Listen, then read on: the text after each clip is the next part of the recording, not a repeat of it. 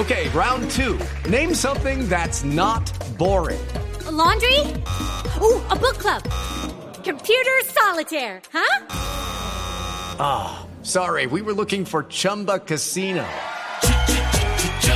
That's right. ChumbaCasino.com has over 100 casino style games. Join today and play for free for your chance to redeem some serious prizes. ChumbaCasino.com. No purchase necessary. Full prohibited by law. 18 plus terms and conditions apply. See website for details. La Defensoría del Pueblo denunció la retención de dos policías por parte de indígenas que protestan desde esta mañana en la vía Risaralda Chocó. En el lugar de la noticia se encuentra Rafael Montoya.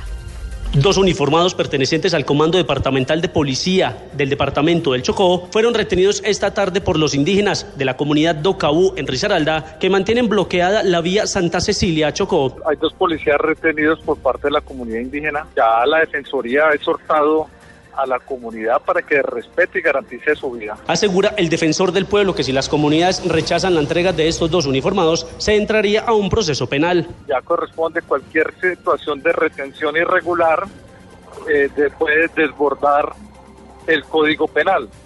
Ya le corresponde directamente al señor comandante de la policía, una vez aclaren los hechos que fue lo que ocurrió, eh, verificar la situación de de seguridad de sus respectivos agentes. Los indígenas pertenecientes a la comunidad Ducaú del departamento de Risaralda protestan, según ellos, por el incumplimiento del gobierno nacional para garantizarles la educación en sus territorios. Para Blue Radio, Rafael Montoya.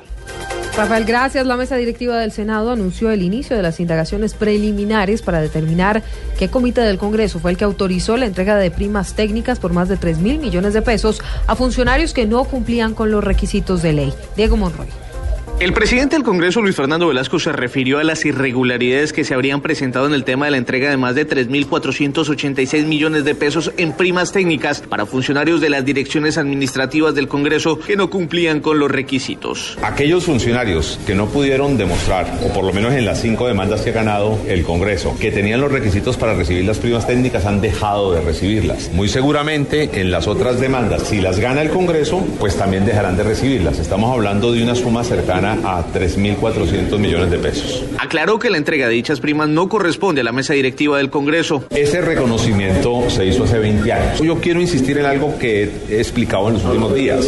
Doy la cara, es un problema del Congreso, pero estas decisiones no las maneja los senadores, no las maneja el presidente del Senado. El presidente del legislativo aseguró que ya se están adelantando las indagaciones para determinar cuál fue el comité que autorizó la entrega de las millonarias primas. Diego Fernando Monroy, Blue Radio. 337, rápidamente vamos con más noticias. Hasta ahora en Blue Radio, tropas de la Armada Nacional capturaron en las últimas horas a cuatro integrantes de las redes de apoyo al terrorismo de la guerrilla del ELN, quienes iban a atentar contra la población civil en el Charco Nariño. Durante la acción militar fueron incautadas dos armas de fuego.